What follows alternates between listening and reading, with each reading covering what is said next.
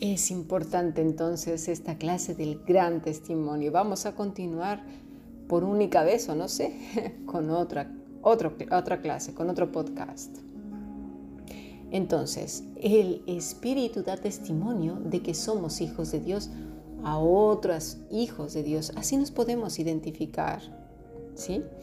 Este hombre entonces no solo se dice que estaba con el Espíritu Santo y el Espíritu Santo con él, sino que estaba lleno, el pleroma. ¿Cómo pudo ser si aún Cristo no había muerto por los pecados? ¿No te lo has preguntado? Él estaba aferrado a la promesa que es Cristo. ¿Sí?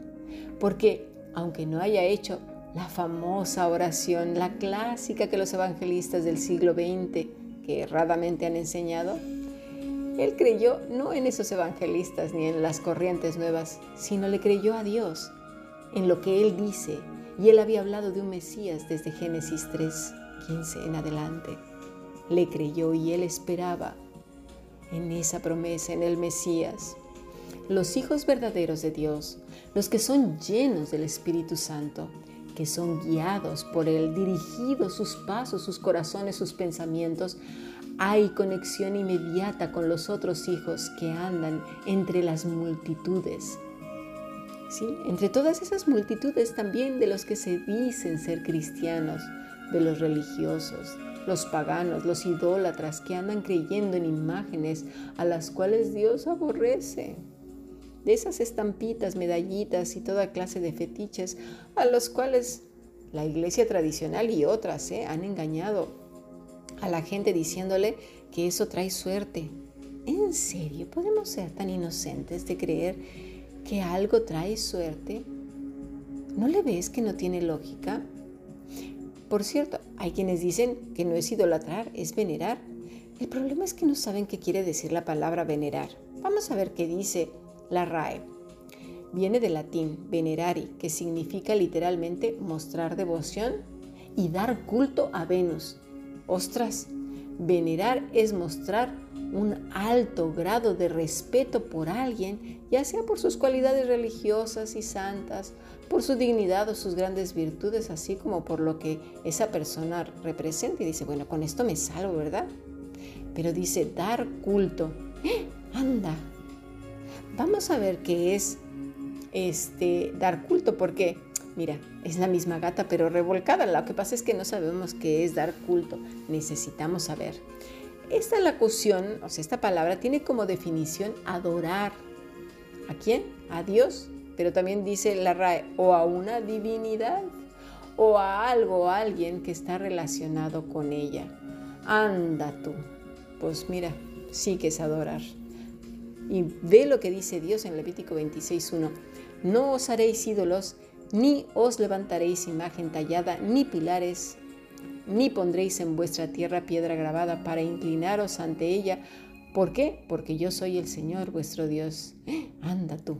A ver, Éxodo 20, versículo 3 y 6. No tendrás otros dioses delante de mí, no te harás ídolo ni semejanza alguna de lo que está, fíjate, arriba en el cielo, ni abajo en la tierra, ni en las aguas, ni debajo de la tierra. No los adorarás ni los servirás, porque yo, el Señor tu Dios, soy un Dios que solo requiero yo la gloria para mí porque yo te he creado. Eso es lo que está diciendo Dios en este versículo, celoso. Fíjate, ¿eh? que castiga la iniquidad de los padres sobre los hijos hasta la tercera y cuarta generación de los que me aborrecen. Y muestro misericordia a millares, a los que me aman y guardan mis mandamientos. Ya vimos que es guardar. Y luego fíjate el Salmo 135, 15. Los ídolos de las naciones son plata, oro, obra de manos de hombre. Anda, ¿qué problema tenemos con eso? Pues más vale pedir perdón porque esto es un grave pecado. Si realmente amas a Dios, reflexiona en esto. Pele la Biblia bien. No me creas a mí, léela completita. Así que si te han enseñado estas cosas, déjame decirte que te han engañado. Sal de ahí corriendo y vuelve al Señor. Si tus padres fueron engañados, no por tradición necesitas estar en la boca del león para ser devorado también. Huye de ahí. Corre a Cristo. No te estoy diciendo que corras a otro ídolo.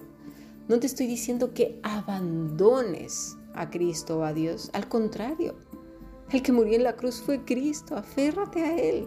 Pide a Dios su gracia y misericordia por medio de nuestro Salvador para perdón de pecados. Igual tú que tienes por estandarte.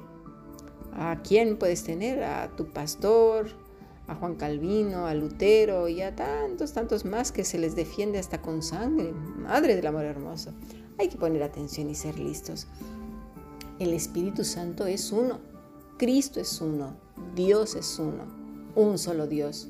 No hay varios, por lo tanto, el que tiene a Cristo, el que está lleno del Espíritu de Dios, hace conexión de inmediato con otro hijo, porque el Espíritu da testimonio.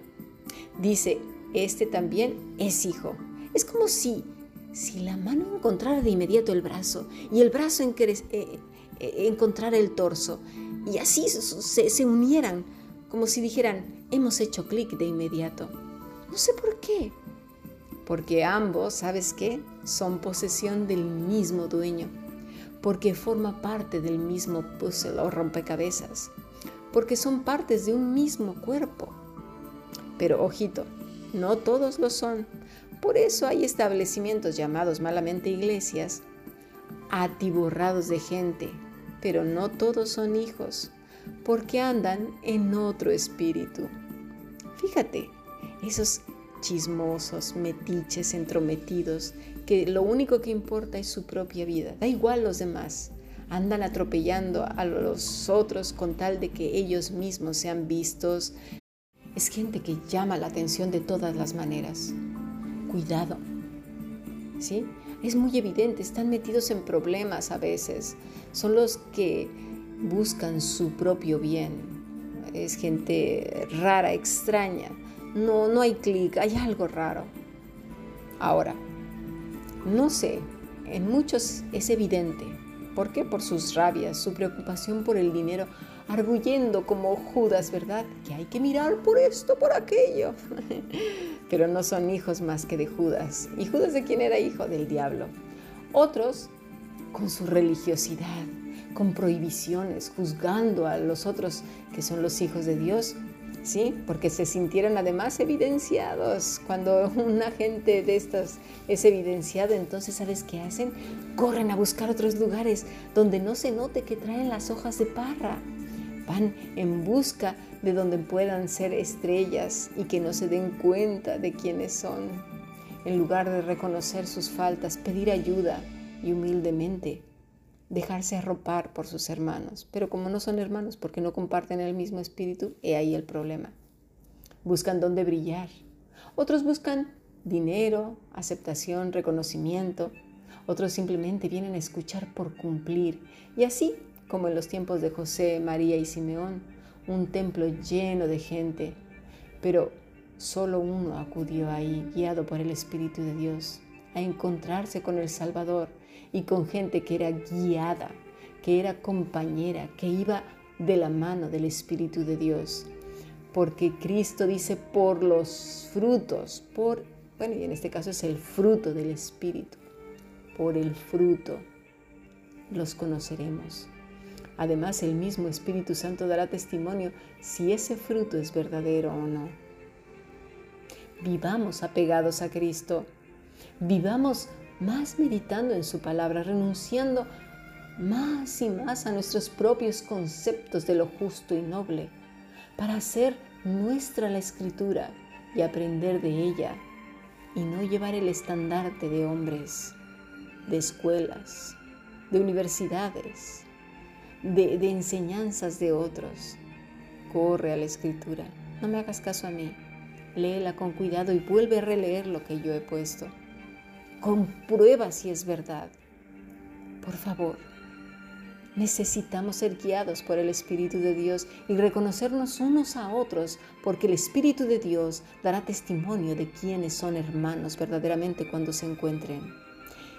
Si das fruto, el fruto del Espíritu, porque te darás cuenta del amor, paz, gozo, bondad, benignidad, templanza y todas estas cosas y todas estas virtudes del Espíritu, la inteligencia y la sabiduría espiritual, te encontrarás a otro igual y sabrás que es tu hermano.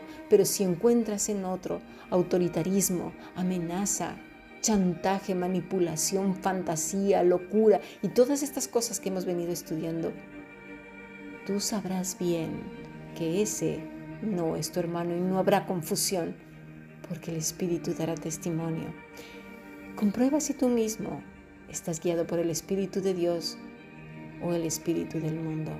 Y si estás guiado por el Espíritu del mundo, corre a los brazos de Cristo, aférrate a Él de día y de noche, como dice la Escritura, meditando de día y noche. Cíñete como una mujer y un varón valiente, no lloriques. Arrepiéntete y búscale de todo corazón hasta la sangre, como dice Pablo. No te soltaré, como dice Jacob, hasta que me bendigas con un corazón que te busque con todas sus fuerzas. No te soltaré. Esos son los hijos y las hijas de Dios. Aunque fuere, aunque le tocaré la punta de su manto, yo seré salva. Sigamos aprendiendo bendiciones.